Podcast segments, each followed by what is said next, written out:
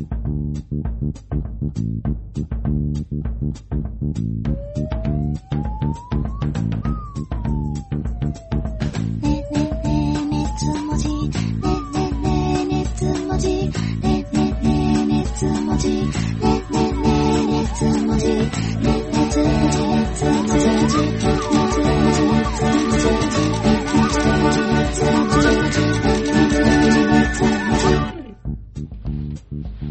の番組は、II パソコンさんのスポンサードでお送りします。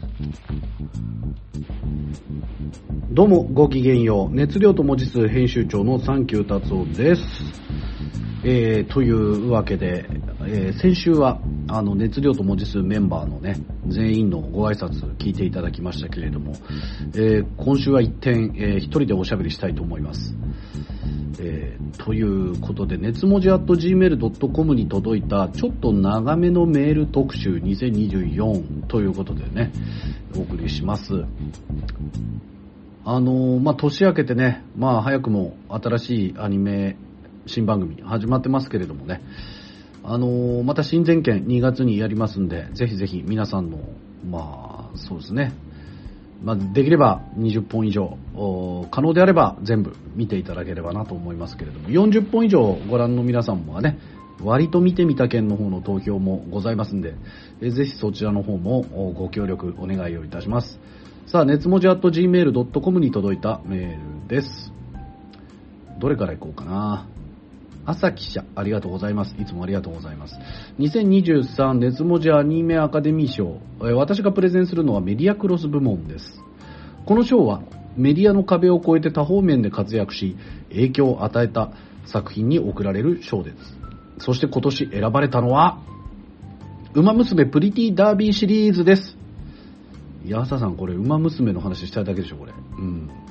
アニメでは OVA にあたる ROAD TO THE TOP が YouTube 公式チャンネルで春先に無料公開され、ナリタトップロードとアドマイヤ・ベガ、テイエム・オペラ王を軸とした熱い戦いを描き、そして秋には北サンブラックと里のダイヤモンドを主人公にしたテレビシリーズ第3期がスタート。世代の交代、栄光をつかむための必死の努力、壁を越えて掴んだ栄光とその先に待ち構える衰えまでもが書かれ、毎週感動を与えてくれました。また3期の放送に合わせて競走馬北サンブラック号の馬主であった北島三郎さんから愛にあふれるメッセージが寄せられたことも記憶に新しいところです。声優さんによるライブ活動では1月に舞台公演がありましたが、コロナの影響で大半の公演日程が中止。それでも荒波を乗り越えるかのように行われた数少ない上演では、カンパニーが一丸となって熱演。舞台上にターフを完全再現し、伝説と化しました。また初のドームツアーを今年から来年にかけて横浜、名古屋、東京、大阪で開催。その合間にも定期的な CD 発売イベントや、えーお台場超次元音楽祭やアニマックスミュージックスなどでの音楽フェスにも参加。大晦日には桃色歌合戦への出演が決定しています。えー、馬娘は固定メンバー制ではないからこそできる多方面での活躍はまさに八面六臂の勢いでした。さらに地方競馬の笠松、金沢、帯広、佐賀、大井でのコラボイベントも忘れてはいけません。各地でイベントが開催されるとファンが殺到、まるで G1 レースの開催日のような集客を記録し、中にはご当地と馴染みのある馬娘が凱旋を果たし、競馬ファンの熱い声援も集めていました。また、中央競馬では JRA と並び立つ存在である中山馬主協会の会長さんとの対談も実現させたりと、レース後のウィナーズレディーとしての参加などリアルな競馬とのリンクをより一層強めた1年でした。まあ、それでも JRA だけは認知してくれませんが、これだけの勢いで活躍した馬娘にこそふさわしい賞と言えるでしょう。2024年の活躍も期待しています。ということで、朝記者お疲れ様です。いや、馬娘のことだけを話したい気持ちはすごい伝わってきましたけれども、あのーこれ一歩間違えるとね、あの、ステマとか言われちゃいますから、あの、公式の人がね、あの、宣伝のためになんかこう偽装してメールしてるのかなっていう、そのレベルでもありますよね。いや、すごい熱量。いや、ありがたいですね。うん、嬉しいです。え、朝記者、その他にもね、あの、馬娘に関連するメールたくさんいただいてますけれども、そんなにたくさんいただいてもちょっとね、すべては読めないというところで、ちょっとね、あの勘弁していただけたらなと思いますけれども、あの、一日でありがたい、ありがたいです。まとめていただければ大変嬉しいでございます。よろしくお願いします。えー、そしてですね、えー、続いて、えっ、と、熱文字メンバーの皆様ごきげんよう、アップゾーと申します。いつも楽しい番組を配信していただきありがとうございます。さて、今回は BS12 の日曜アニメ劇場という番組を紹介させてください。出ました。また公式の紹介系ですよね、これで。僕、PR したい人しかこう、メールしてこないのかな、俺。この番組は日曜の19時から21時、劇場版やテレビスペシャル作品を中心に放送していますが、この番組は結構渋い作品を放送してくれるのです。ここ半年ほどの放送作のうち、渋いと思ったものをご紹介します。7月30日、ヴィーナス戦記。8月13日、スペースアドベンチャーコブラ。8月20日、メモリーズ。11月12日、銀河鉄道39。11月19日、さよなら銀河鉄道39。11月26日、銀河鉄道39エターナルファンタジー永遠の旅人エスメラルダス。エスメラルダス。12月17日、逆襲のシャア。12月24 4日 F91、まあ、これは機動戦士ガンダムですね。というところです。ちなみに BS12 は他の時間帯でもガンダムやダンバイン、ボトムズといったサンライズの旧作なども放送しています。こういった最新の人気作だけでなく、旧作も放送してくれる番組が存在できることは、アニメオタクの年齢層と興味の広さを表すとともに文化的な成熟とすら感じます。うん、皆さんもチェックしてみてください。それでは寒い日が続きますが、ご健康に留意いただき、ご活躍いただきますよう記念しております。今後も楽しい配信を心待ちにしております。ということで、アップゾーさん、ありがとうございます。えー、渋い番組についてということでね。そうですね。まあ、こういう、なんていうかな、もう教養となっている、ちょっともう過去のアーカイブ系っていうのはね、まあだからどうなんでしょうね、そのいろんな放送局の予算の都合とかもあって、もうあのかなりあのヘビーローテーションでね回されている過去作みたいなものもまあでも嬉しいですよね。こういうのも。あの放送されてると思わず見ちゃう。美味しんぼやってると思わず見ちゃうみたいなことと一緒ですよね。えー、ありがとうございます。そうですね。年末にやったあの勝手にアカデミー賞ね。アニメアカデミー賞。えーこちらの方の反響もまだまだ届いておりますんでちょっと紹介しましょうか。はい。えー、熱文字編集部の皆様、こんにちは。マッドウィザードと申します。編集部の方々の勝手にアカデミー賞2023を今年も楽しく聞かせていただきましたが、アニメ制作会社について触れ触れられた方がいないようでしたので、去年に続きアニメ制作会社編を送りたいと思います。ありがとうマッドウィザードさん。そうなんですね。去年もいただいてました。そうなんだよ。あのー、何せさ、やっぱ熱文字メンバーのみんなにね、あの、1人5分から10分つってもやっぱ13、4分は喋ってくるわけよ。そうなると、全員揃えるとやっぱ2時間超えるんだよね。で、それを1回の配信でなんとかするっていうのはちょっと無理だったので、あの、急遽2つに分けて配信したんですけれども、皆さん聞いていただけましたでしょうか？まあでも、芸人だ、芸人さんだよね、みんなね。なんかこう、自分なりの切り口と角度とさ、また言いたいこととかさ、揃えててさ、めちゃくちゃ面白かったんだけど、あれほんと聞いてほしいんだけどね。えー、ただ、やっぱりアニメ制作会社編がなかったということで、マット・ウィザーズさん。こうやってね、こう、リスナー記者の皆さんが保管してくれるのもこの番組のいいところですから。そうなんです。数えてみたところ、2023年のアニメの中で1話を見たのが150作品。そのうち最終話まで見たのが56作品で、さすがに全作品を視聴したわけではありません。自分が見た中からの選出ですので、その点はご了承ください。150作品ということはね、ワンクールだいたい30から40は見ているということでね、すごくない？で、56作品はさ最後まで全視聴だから、えー、まあ、ワンクールあたり10本以上はでもそれでも最後まで見てまあ、だから、そうですよね。やっぱそうならざるを得ないですよね。僕らも1話見るのは結構あるんですけども、僕もストイックに朝1本、夜1本、土日2本とか見てても、まあそんなに、まあ大差ないですからね。まあ、その、この中でどれを選ぶかっていうのを嗅ぎつけるセンスもね、やっぱ年々こう身についてくるもんなんでね。まあ、でも取りこぼしがあるんじゃないかっていう不安がやっぱ常につきまとうのがオタクという生き物なんですけれども、まあ、そんなマッドウィザードさんが選んだアニメ制作会社編。エントリー番号1、マッドハウス。あ現在放送中の細々のフリーレンが話題になっており、原作ファンである自分の目から見ても文句のつけようがない素晴らしいアニメですが、個人的には愛の遺伝子が印象に残っています。あー、あれマッドハウスか。明確な答えを示さず、視聴者に判断を委ねる話が多く、考えさせられる作品でした。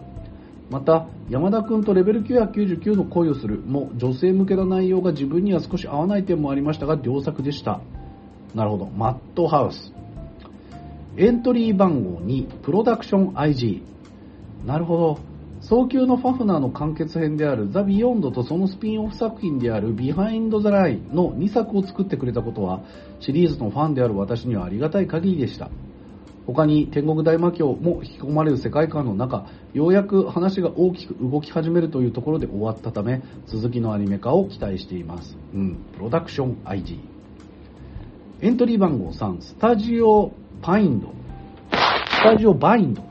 もともとは無色転生シリーズを長期的にアニメ化するために設立された制作会社だと聞いていたので、お兄ちゃんはおしまいのアニメ化で驚き、その内容が、えー、まあ、TS2 姉妹ゆりものという攻めたジャンルであることにまた驚き、可愛い女の子がぬるぬる動く超絶作画にさらに驚かされました。あれはびっくりしましたね。えー、2023年で一番女の子が可愛く動いていた作品だと思います。無色転生2は監督やシリーズ構成が変わりましたが、引き続き安定して面白く、4月から始まる第2クールも楽しみです。ということで、エントリー番号3はスタジオバインド。エントリー番号4、C2C と呼ぶのかな。江戸前エルフの3人目、3人のダメエルフたちの声を小清水さん、釘宮さん、能登さんとしたのは、これ以外はないと言える絶妙な配役でした。おじさんキラーたちばっかりですよね。今放送中のシャングリラフシャングリラフロンティアので顕著ですが、綺麗な透明と動きのあるアクションシーンを使い分けてメリハリのあるうまい絵を作る制作会社だと思っています。ああ、そうですね。あの、テレビアニメね、あの、みんな動くのがいいって思いがちなんですけど、これ長浜博監督もおっしゃってましたけれども、えー、いかに少ない枚数で動いてみせるか、あるいは勇気を持って止めで見せるところ、ここはアクション頑張るところってメリハリがあるっていうのがいいシリーズなんで、あの、動きゃいいってもんでもないんだよと。むしろね。テレビアニメはむしろ、その、え、劇場版と違って動かさないでいかに動いて見えるかっていう、そういうところがね、芸の見せ所なんで、まあそういう意味では江戸前エルフね、素晴らしかったですよね。さあ、以上4つのアニメ制作会社をエントリーしましたが、大賞。大賞は、プロダクション IG と決めたいです。お IG なんだ。マッドハウス、この熱量だとマッドハウスかなと思ったんだけど。理由については非常に個人的ですが、蒼穹のファフナーというオリジナル作品、あ、確かにね、ファフナー、最後、ね、 BEHIND THE LINE までやってくれたっていうところもね、シリーズファンの私にそうだ、この人個人的なことをもうここで言ってたわ。うん。早急のファフナーというオリジナル作品、しかも近年勢いがないロボットアニメを、えー、と、これ、なんていうのえっと、ケベックだったっけな？から、えっ、と、引き継ぎ合わせて19年継続して最後までたどり着いてくれたことはスピンオフではありますが、えファンのみんなが見たかった平和な竜宮島へを見せてくれたこと、アニメが放送されていない間もファンに向けて毎年何かしら、そうですね、えーイベントを開催し続けてくれたこと、そういったものも全部含めて感謝の気持ちを表したいと。そっか、なるほどね。えー、あ、ごめんなさい。スタスタジオ GBEC でしたね。ごめんなさい。GBEC。XE と書いて GBEC でしたね。から引き継いだと。で、毎年イベントをやっていたということで、まあ、ファンとしてはもう絶対に、えー、もうね、感謝の気持ちとして対象としたと。いいんです。これ個人的なのでいいんですよ。これ制作会社編っていうのがね。え今年は2004年から始まった早急のファフナーの20周年記念となります。本編に関しては綺麗に完結した以上、その先の話が作られることはないと思いますが、新たなスピンオフ作品やイベントなど何らかの動きがあることを期待しています。いや、そっか、20周年記念で、そう、ファフナーや。そうだよね。いやー、すいませんね、皆さんね、あの、ちょっと当然のように読めるだろうと思って、こう、制作会社とかも、あの、送ってきてくれるんですけど、まあ、できれば、固有名詞、作品名、曲名、振り仮名振っていただけるとありがたいです。まあ、これだけちょっと多くのメール触れてますとね、あの、空目してしまうこともありますんでね。まあ、といっても、何やっても怒る人は怒るんでね、まあいいんですけども。いやー、すごいですね。また、えー、今年はプロダクション IG ですね、制作会社はね。えこれだけは覚えておきましょう。さそして、えー、そうですね、勝手にアニメアカデミー賞2023、チェックのスカートにはかなわないさん。アニメのヒロインが可愛いのは当たり前、そしてその彼女たちのお母様も十分若くお美しい。むしろ大人の魅力があり、ヒロインたちの未来を映す鏡です。今年もやらせていただきます。輝け第3回、ヒロインよりむしろお母さんの方でお願いしますしょうでーす。ということで、この方ね、毎年これやってるんですけど、まあ、そろそろ、あの、コンプライアンスに引っかかってくるかもしれませんけれども、ぶっちゃけますとこの賞は小生が愛してやまない井上貴子さんと大原さやかさんのために独断で設立した賞です。いや母性溢れ出ちゃってる声優さん好きなんですね。もうわかりやすいですね。声が巨乳だもんね。うん。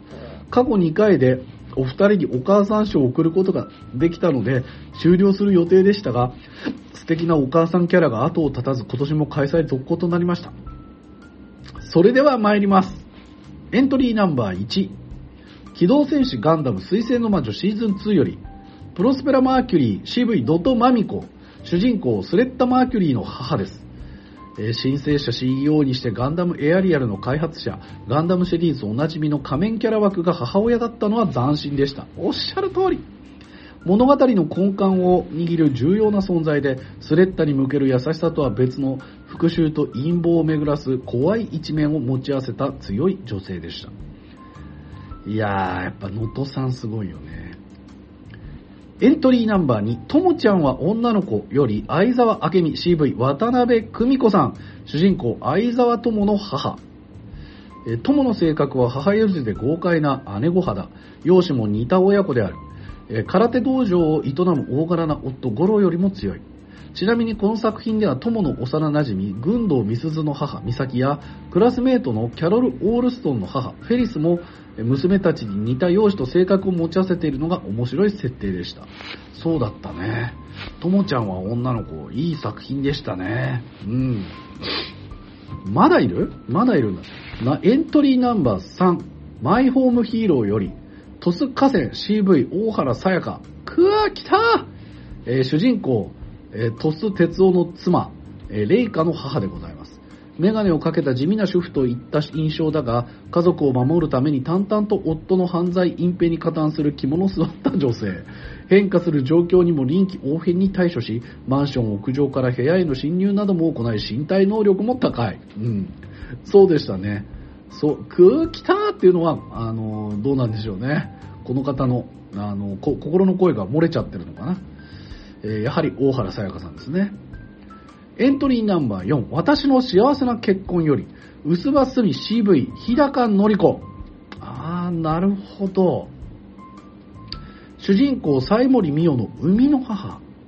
西森家ととの政略結婚で最強の異能、夢見の力を持つ美声を生むが、あ、美を生むが、直後に発病し、余命が少ないと悟り、娘がえー、サイモリッケ安泰の人柱になる人生よりは無能力者として生きる方が良いと考えあえてミオの異能を封じてしまう。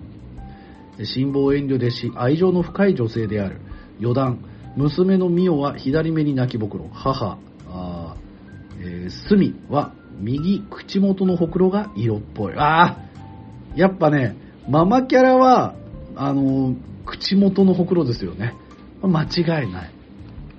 まだある。まだある。エントリーナンバー5、デコボコ魔女の親子事情よりアリッサ CV 子が葵。見た目が幼いが年齢は223歳の魔女。森に捨てられていた赤ん坊ビオラの育ての親。娘のビオラ CV 水木奈々は16歳で母アリッサより大人びた容姿に成長し、アリッサと親子であり、魔女の師弟関係でもあるが、旗から見ると立場が逆にしか見えないほど、母アリッサはロリルックで可愛い。ちなみに CV の古賀葵さんは2023秋クールでは16ビットセンセーション、君ゼロ、彼女も彼女などで主要キャラを務めて大活躍でした。そうだね、古賀さんこんなやってたんだ。ああ、すごい。で、あ、デコモコ孫女の親子事情。いや、まだあるじゃん。すごいね。誰だろう。えそれでは対象の発表です。えー SM ドラム、SE ドラムロール、ドロロロロロ、ババン。エントリーナンバー3、マイホームヒーローの戸塚線 CV 大原さやかさんと思ったあなた、残念でした。あ、こういうのいらない。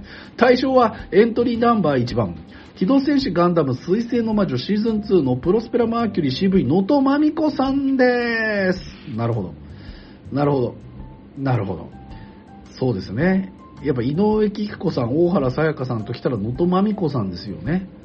愛情が深すぎたゆえに道を間違えてしまった母親、美しも美しくもあり、怖くもあり、魅力的でかっこよかったです。なんといっても CV がマリミテの島子さん、乃木坂遥の能登まみこさんで文句なし堂々の対象です。そうですね、乃木坂遥やってましたね。さて、2024はどんな素晴らしいお母さんキャラに会えるのでしょうかまた来年お会いしましょう。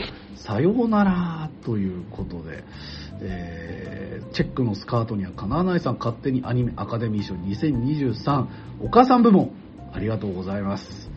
えーそうですね、これを聞かないと年を越した気がしないという人もいるかもしれませんからね、えーありがたいことでございます。えっと、まあ、こういうね、勝手にアニメアカデミー賞結構みんなのいろんな部門があるんですけど、まだまだね、募集しますから、まだある人はね、何でもメガネっ子部門でも何でもいいですから、どんどんニッチになってっていただいてもね、構いませんのでね。えーじゃあ別のちょっとのしたメール読みましょうかね。えー、コバさんからいただきました。明けましておめでとうございます。いつも楽しく拝聴しております。コバと申します。えーブルージャイアントパッケージ発売記念リテイク版での上映と。あー、なるほど。これはいいメールいただきました。2024年の正月にリバイバル上映を見てきました。200カット以上がブラッシュアップされたブルーレイ及び DVD 収録バージョンでの特別上映ということでした。昨年見た時は一部明らかに未完成な CG が目立つものの、音楽と脚本の素晴らしさに圧倒されました。今回冒頭の雪よりがピアノソロを弾くシーンと焼肉のシーンは完全に修正されていて、あー、そこか。なるほど。えまさに完全版といった出来で完璧でした。物語自体は2度目にもかかわらず、いや、むしろ先を知っているからこそずっと泣いていました。みんな頑張ってんな。悩んだり壁にぶつかったりしながら成長していくんだなと、体の奥底から熱いものを刺激されて元気をたくさんもらいました。音響設備の整った映画館だからこそ体感、体験できる素晴らしい映画でした。本年もよろしくお願いをいたします。ということで、小葉記者ありがとうございます。そうか、そうだよね。ブルージャイアント。やっぱあれは映画館で見たいね。パッケージもいいんだけどね。あー、音響いいとこで聞きたい。そうなんだよ。あの、結局さ、あの、流行語大賞とかなんとかって言ってっけどさ、あれってもうほんと下半期なんだよな。そうじゃねえんだよ。去年なんだか、なんだったかっていうと俺口酸っぱくして言ってるけど、スラムダンクとブルージャイアントですから。えーこれ、この間も言ったばっかりだけどね。えーまあでも本当そうなんだよ。だから、ね、なんか、流行語とかにもなってないのもおかしいぐらいでね。そもそもよ、あの、何の前情報もなく映画を公開するっていうのは、あの、なんか知らないうちに、君たちはどう生きるかの手法みたいな感じになってますけど、そんなことね、スラムダンクが先ですからね。何やるんだろう、スラムダンク。で、ファーストってなんだろう。思いながら劇場に行ったという。やっぱ一番やりは公開された版順で行きたいんで、これはもう、あの、スラムダンクなんじゃないかなと思うんですけど、スラムダンクもね、またあの、劇場で上映したりとか、同時上映をね、するらしいので、全国で。えーまあそういった動きもあり、なんかこう定期的に劇場で見たい作品ですよね。これパッケージも確かに手元に置きたいんですが、定期的に見ていきたいですよね。さあ、えー続いて。うーん、ちょっととした、あと、この方は、新一記者。編集部の皆さん明けましておめでとうございます。私が部費部で投稿しているシャニマスは昨年はいろいろな大きなことがありました。アニメ化発表、新アイドル追加、初のソロ曲、ライブなどなど、ラブライブシリーズとの合同ライブ、異次元フェスではパフォーマンスの高さで多くのラブライバーが注目し、中でも東京アイドルフェスティバルにタッグ経験のあるアンティーカ、ストレイライト、シーズ、そしてなんといっても今年追加されたばかりのコメティックのイカルガ・ルカのがなり声でシャウトする歌に衝撃を受けたようです。歌手の Ado さんみたいな感じといえば分かりやすいでしょうか。いろいろ挙げましたが、何といってもシャニマス大賞はフィフスライブ Day1 です。僕はアニメからアイマスにはまり、各ブランドのライブに参加するようになり、今はシャニマスだけ追っていますが、今年で配信などを含めて、えー、100回、あ、これ途中で切れてる。100回っていうところで、配信含めて100回は見に行ったということなんでしょうかね。すごいですね。えー、シャニマス、新一記者よりいただいてますけれども、こんな動きがあるんですね。これはね、だから、あのー、この編集部のいいところでね、熱量と文字数の、各専門家が定期報告してくれるっていうのはね、これやっぱオタクとしてもこう聞く価値のある情報が結構詰まってんじゃないかなと思います。えー、ふぐじろうさんからいただいております。熱文字メンバーの皆様明けましておめでとうございます。おめでとうございます。えー、ふぐじろうですということでいただいております。大変遅ればせながら、スラムダンクにはまりました。あ、今言ったばっかりのスラムダンクにはまってくださったという、えー、方ですね。えーと、そこから現実のバスケにも興味が湧いてきたのですが、現在バスケに関して右も左もわからない状態で困っております。まあそうだよね。ちょっと一見、一見専門用語多そうな感じだからね。まあ、学校で習うバスケットってみんなどこまでなのかな？スクリーンとかまではわかるのかな？あのー、なんだろ、リバウンド、スクリーン、だピックアンドロールとかになるとちょっとわかんないよね。これ学校で教えてないもんね。部活では教えてくれそうな気するけどね。えー、そこで達夫編集長に質問なのですが、バスケの戦略や戦術を解説した本でおすすめはありますか？その戦略のメリット、デメリットまで記述してくれているとありがたいです。また、戦略や戦術以外について書かれたバスケの本で、編集長が初心者に読んでほしいものがありましたら、ご紹介ください。必ず読みます。2024年も毎週楽しく聞かせていただきます。それでは、ということで、ふぐじろう記者よりいただきました。ありがとうございます。あのー、これに関しては、あのー、間違いないっていう本があります。えっ、ー、と、これね、僕も、あの、よく一緒に YouTube で、あの、NBA を語ったりとかね、あと B リーグとかの解説と NBA の解説でもおなじみなんですけども、佐々木クリスさんという方がいらっしゃいます。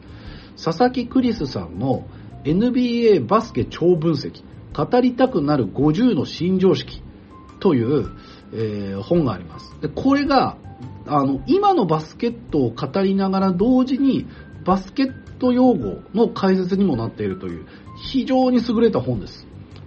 これは絶対に読んでもらいたいですね。で、戦術に関しても、あのー、今、今、今の戦術っていうのが書いてあります。だから日本とかね、まあ、今世界的に一番最初にスリーポイントを打つようになってからバスケットがどう変わってきたのか。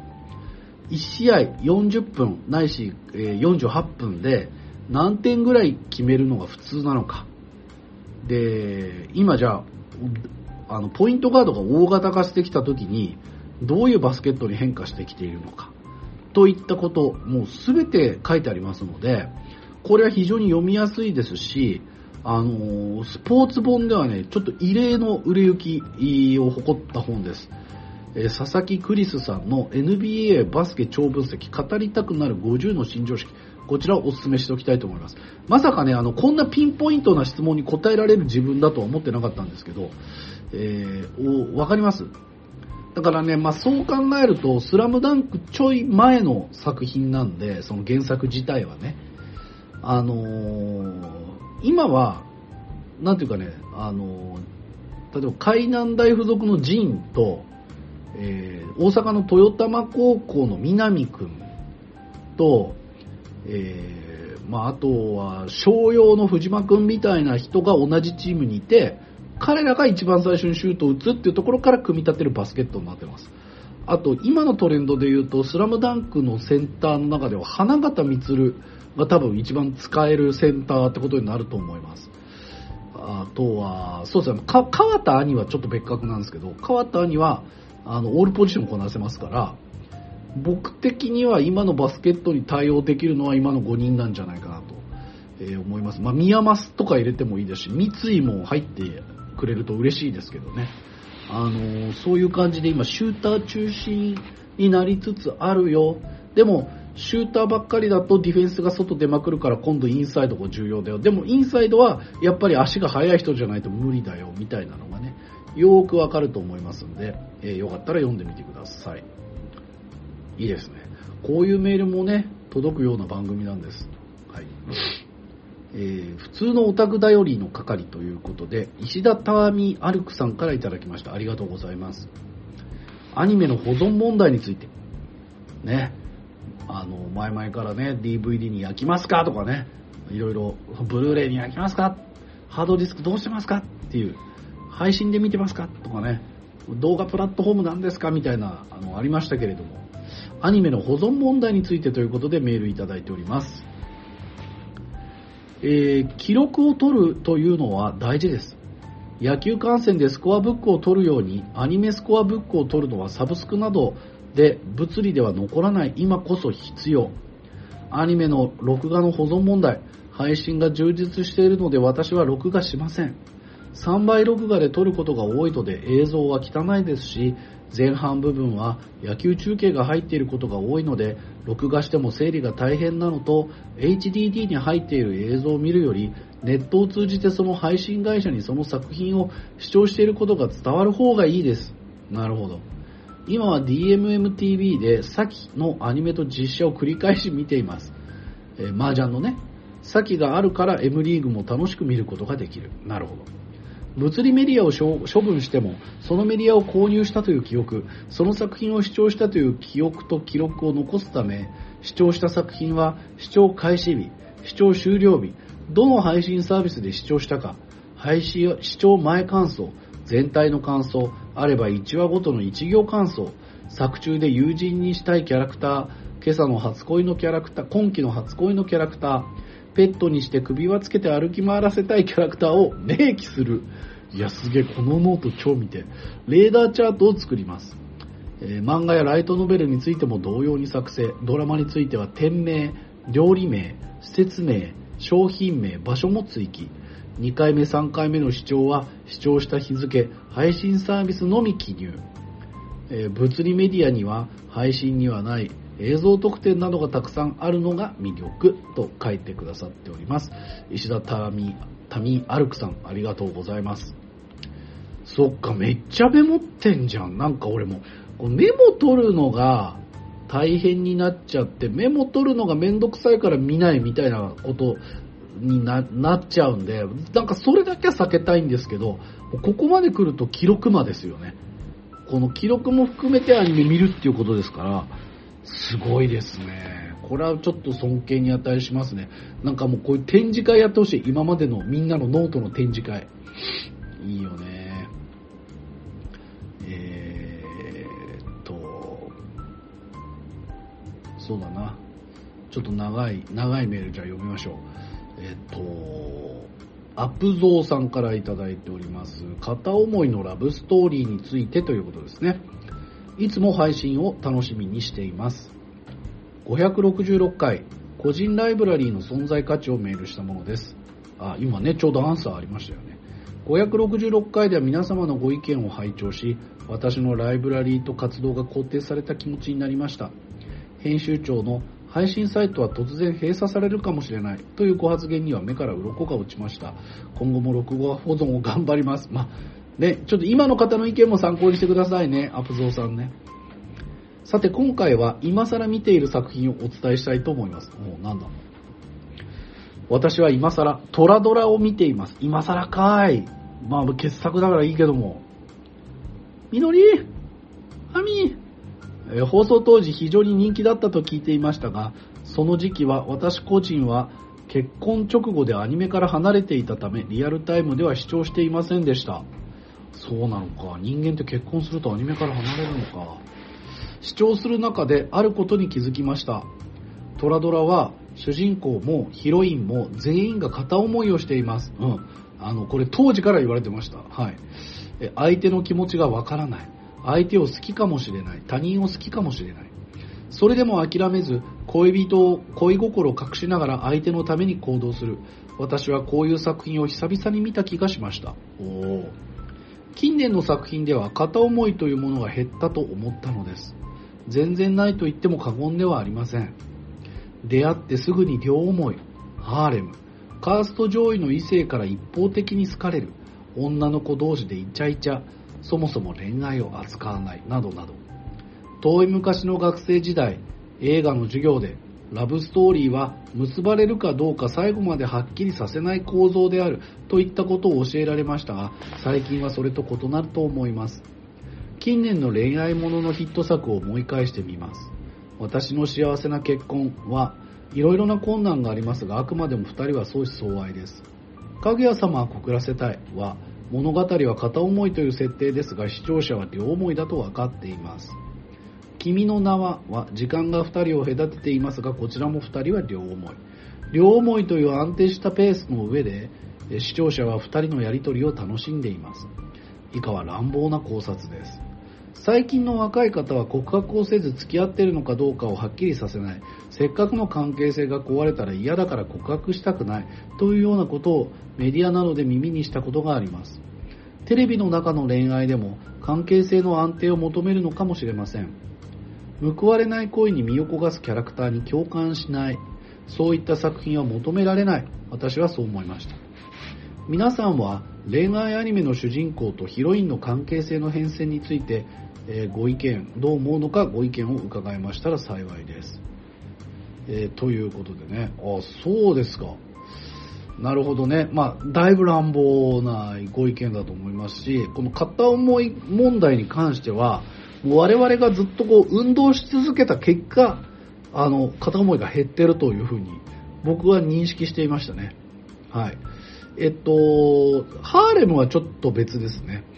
あの、あの主人公が誰かを選ぶ選ばないというのは別で、まあ、相手から思われているということの喜びっていうのがありますからね、えー、あのトラドラとかの時代はまさにそうだったんですけど片思いが結構多くてね恋愛ものというとやっぱ片思いだったんですよ、うん、で恋っていうのはやっぱ一方通行な気持ちですからその当事者であると辛くなるんですけど他の人の恋にはまだ興味を持てた時代もありました。しかしですねもう我々はこう片思いの女の子を応援することに疲れてしまったんですよね。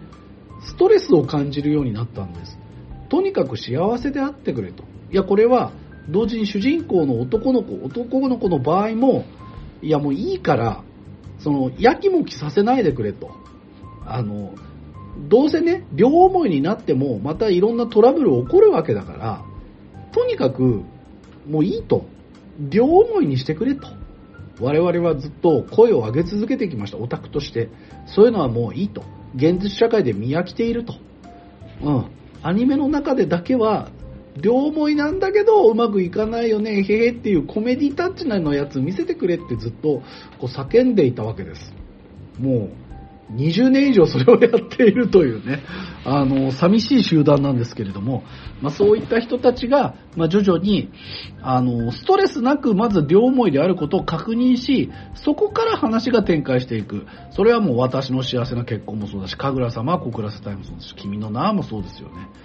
あの、最初に、その好きかどうか、あ、私のこと好きなのかどうか、自分のこと好きなのかどうかっていう、あの、半信半疑の状態で、距離が縮まったり離れていったりするという、まあ、その、メゾン一国的な状況ですよね。まあ、それはもういいから、とりあえず、まず相思相愛を確認してからじゃないともうちょっと応援できない。だからつまりね、みんなね、カップを応援するようになってるんですよ。ノーマルカップリングでも、まあ、応援するようになっているというね。で、なんだったら都合のいい人は主人公に自分を憑依させる、ログイン型の人がいますから、松崎住職のようにね。あの、そのログイン型の人にとっても好都合ですし、誰も損をしないねっていう。やきもきしないねっていうね。でもそうなんです。トラドラってだってもう一人を選ばなきゃいけないじゃないですか。ね、大河とか。だけど、じゃあ、アーミンはあの後どうするの？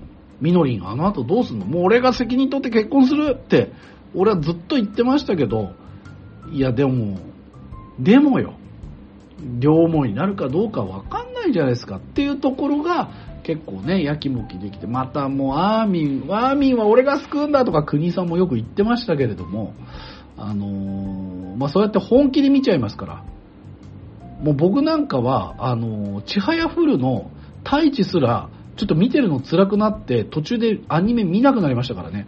原作あれだけ好きだったのに、ちょっともう動く太一を見て、あのー、ちょっと辛くなっちゃってね。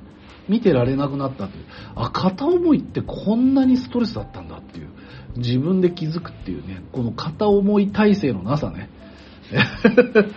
もう現実世界でうんざりしてますっていう、そういう感じのね、あの、あります。まあ皆さんもね、この片思い問題についてはもう結構決着してるんじゃないかななんて思うんですけれども、いかがでしょうかね。まあ、ワンクールに1、2本あってもいいですけどね。え、えー、そんな感じですかね。じゃあ、続いて、あ、じゃあ、ふぐじろうさんからももう一本届いてますんで、お読みしましょう。熱文字メンバーの皆様、こんにちは、ふぐじろうです。2023年11月、ある名作小説の最新版と銘打たれた一冊が発売されました。その本のタイトルは、最新版、シルマリルの物語上下巻です。指輪物語でも知られる J.R.R. トールキンのシルマリルの物語の最新版なのですが、新版や改訂版ならともかく、最新版とは一体どういう意味なのでしょうか。そのヒントとなる文章が出版社のホームページにある本作の紹介文にありました。普及の名作、指輪物語に先立つ壮大な神話的世界、シルマリルの物語の最新版をエルフ語研究の進化により、固有名詞を全面的に見直した日本語訳の完成版としてお届けします。これ評論者のホームページより引用と書いてあります。エルフ語研究の進化、まあ、深く、ね、掘り下げるということですけれども、えー、とこの進化とは一体何なのでしょうか？ちなみに音声では分かりづらいですが、ここでいう進化のシーンは進むの進行のシーンではなく深い深海のシーンです。えー、深まっていくという意味。エルフ語研究の話に戻りますと、エルフ語とは文字通りファンタジーに登場するエルフ族が使う言語のことで、エルフ語研究はエルフ族が使う言語の研究で、えー、この研究の進化とはエルフ族の使う言葉の研究が深まったということなんですね。したがって最新版シルマリルの物語上下巻はエルフ族の言葉の最新研究を反映させたバージョンのシルマリルの物語ということになります。ここまでで大半の方は耳を疑ったと思います。フィクションの存在であるエルフの言葉を研究するというとんでもない話をすんなり受け入れられるわけがありません。しかし、このエルフ語こそが20世紀以降のファンタジー創作物の根幹を担うトールキン文学の真髄であることもまた事実なのです。エルフ語、それはオックスフォード大学の文献学の教授でもあったトールキンが自身のありったけの知識と熱量を込めて作り上げた究極の人工言語なのです。イングランドが自身のアイデンティティであったトールキンは、そのイングランドが国土に根ざした神話を歴史的に失ってしまったことを憂い、中世初期の英語や古い英語の女児詩を研究し、イングランド人が失ってしまった神話とそれを綴る言語を一から作り出そうとしました。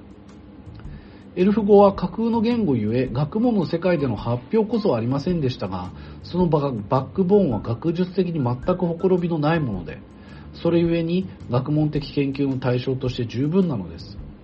日本では信州大学の伊藤つくす、また伊藤つくしと読む教授がエルフ語研究者として有名で、著書に指輪物語エルフ語を読むがあります。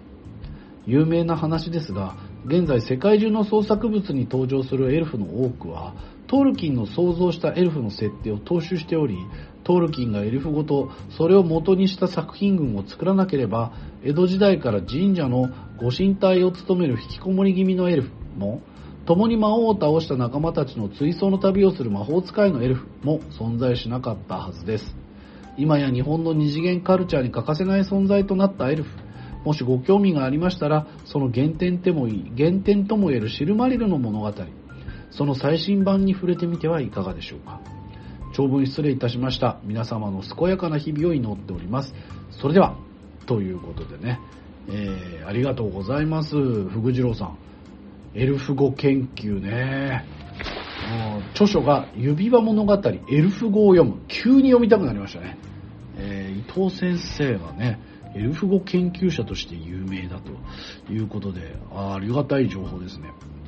あのーそうなんですよ。日本、日本でもね、こういったファンタジーの中の言語、あのーそう、クリンゴン語とかね、研究してる人もいますし、あの、実際自分で使ってみているという人もいますからね。で、やっぱりね、こう、いくらかね、子供の頃とかいろんな地図書いたり架空の都市のこと考えたりしたんですけれども、皆さんは架空の言語考えたことありますかね？えちょっとどこかの語族の影響を受けて文法構造がこう、これは動詞の変化はこうとかね、あの自分で考える楽しみっていうのがすげえあるんで、ぜひやってください。やってくださいって言ってもね、やんないか。言語学者ぐらいかな、こういうの興味あるのは。あ、こういう、こういう設計思想だったんだ、みたいなね。知ると、まあ大体ちょっとやるだけでだいぶ楽しめると思うんですけれども。まあね、こう、エルフ語研究があるよというお話、福次郎さんありがたいですね。いや、なんか熱文字らしいメールになってきましたよ、これ。ね皆さんもこういう熱文字らしいメール送ってきなさい、本当に。ね。指加えて待ってるだけじゃダメだよ、本当に。なんで怒られてんだよ。えー MF ゴースト見ましたということで、本命は MFG エンジェルスハミケツのマミちゃん。もうね、えー、ほんと下品、この人。昨年11月と12月のおたよた編集室にて2ヶ月連続で MF ゴーストの話で盛り上がっていました。しかも2回とも同じような話。そうなんだよ。でもとにかく、おじさんの、おじさんたちのね、俺と国井さんのはエンジンはかけてるから。ね。えー、すごい発火量でしたからね。まあ、間違いなく面白いネタだろうと分かっていましたが、どれほどもの、どれほどのものか、見せてもらおうか。MF ゴーストやらを。ということで、元日2日で視聴しました。結果、めちゃくちゃ面白かったです。そうでしょ？とても良い正月を迎えることができました。まあ、僕らを信用していただいてありがとうございます。まずガソリン車による超高額なハイパフォーマンスカーが公道でレースをする設定を飲み込まされます。もうこの設定で勝ちです。昭和生まれの良い車に乗ることに憧れがあった車好きなおじさんは手玉に取られます。そして、イニシャル D の流れを組む作品だと分かれば、解雇のスイッチがオンになり、強引な設定や臭い演出、昔に流行ったユーロビートの曲ですら心地よく受け入れてしまうのです。そうですね、あの、古さの共存ですよね。この似たようなパターンで近年熱文字で盛り上がったのはバーディーウィングではないでしょうか。おっしゃる通りです。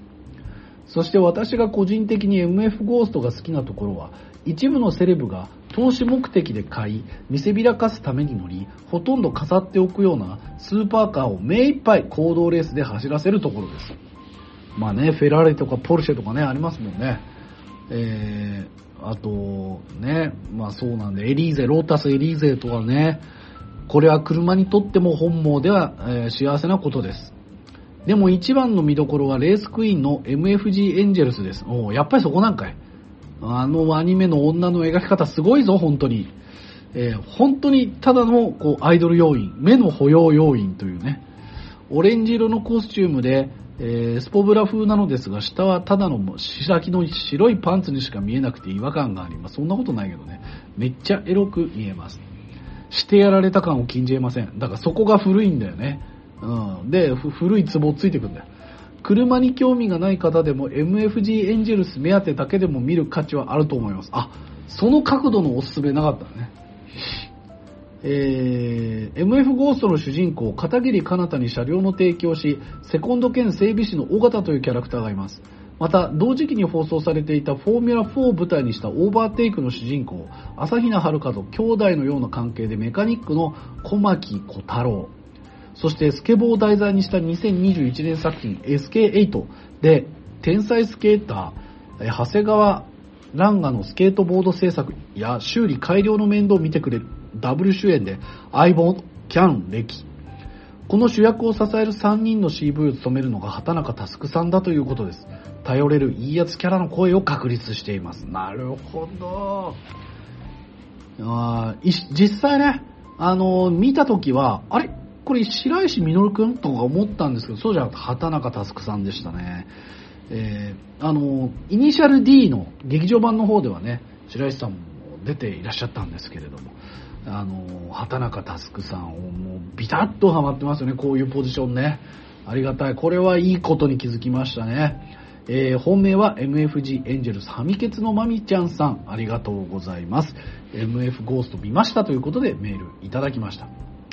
いややっぱりねなかなかね長いんでねあのー、どうしてもこう編集室という形でちょっとご紹介できなくて心苦しかったんですけど、ある程度紹介できました。まだまだね、ちょっと紹介できていない長いメールあるんですけれども、まあ、皆さん遠慮せずまた長いメール特集送ってきていただければと思います。あ、そうだ、じゃあこれもね、まだ読んでなかったわかめごはんさんから映画グランツーリスモ感想ということで、熱文字あと gmail.com にいただきました。え9月15日に映画グランツーリスモが公開されたので仕事終わりに最速で見に行ってきましたと。あ、この人はもう最速で見に行ってる人ですね。内容としてはリアルドライビングシミュレーターグランツーリスモのプレイヤーであったヤン・マーデンボロが GT アカデミーというレーサー育成プログラムを通じてゲーマーがリアルのプロレーシングドライバーになって活躍するまでの半生を描いた史実を元にした映画となっています。史実に元にしてるっていうのがすごいよね。私にとってグランツーリスモはほぼ人生と共に過ごしてきたので、もはや出来がどうであれ見届けようと思い劇場へ足を運んだところ、体感時間半分でした。上映時間129分って書いてあったんですが、見終わって時計を確認して嘘やろと思うくらいあっという間でした。スーパー面白かったです。車のエンジン音、スキール音、風を切る音、スピード感といった臨場感は映画体験として最高レベルで、レースシーンのシリアス感はそのまま、モータースポーツの中継を観戦しているかのような気分でした。そして主人公のヤンといろんな人物とのヒューマンストーリーも熱く描かれていて、超王道展開に打ちのめされること受け合いです。昨今ゲームを題材にした映画が増えたものの、そこまでいい評価を見聞きしていなかったので、この映画はそれに終止符を打ってくれるんじゃないかという期待もしています。ちなみにまだ字幕版しか見に行ってないので後日吹き替え版も見に行きたいところです。おそらく皆様が気になるであろうキャスト陣ですが、かなり気合入ってるのでチェックだけでもしてみるといいかもです。以上、これにてチェッカーです。これからも熱文字楽しみにしています。ということで、わかめご飯記者ありがとうございます。いいね、こういうおすすめしたのもね、みんなで一緒におすすめしたい。グランツーリスモは面白い。本当に面白かった。ここマジかっていう、こんなバカがいっぱいいるかっていうぐらい、面白すぎたんだね。これはもう本当歴史的傑作だと思います。まあ皆さんもね、こういったあものちょっとね、追いかけて、熱文字 at gmail.com まで届けていただければ幸いです。皆さんからのお便りだけが支えです。待っております。どんな些細なことでも構いません。おたかつ、おたワード、番組の感想、あとは思ったこと、あの回でこういうことを思った。ね。あの、年末年始の移動とかでちょろっと聞いて久しぶりに思い出したわ、あれっていう。でも今更メールするのはちょっと気が引けるな、みたいなこと全然気にしないで、とっととメール出しやがれ。ということで皆さんからのメールお待ちしております。本日はありがとうございます。編集長、サンキュー達夫でした。熱量と文字数。超初心者向けパソコン教室 II パソコンは、わからないところがわからない、あなたのための教室です。パソコン、スマホの操作から、出張指導でのプリンター接続や、インターネット、メール設定など、熱文字オン、聞きました。と、おっしゃっていただくと、教室授業料、出張指導料ともに500円引き。東京23区内であれば、出張費も無料です。これで国さんも安心。今年で創業25周年を迎える II パソコンをぜひご利用くださいませ。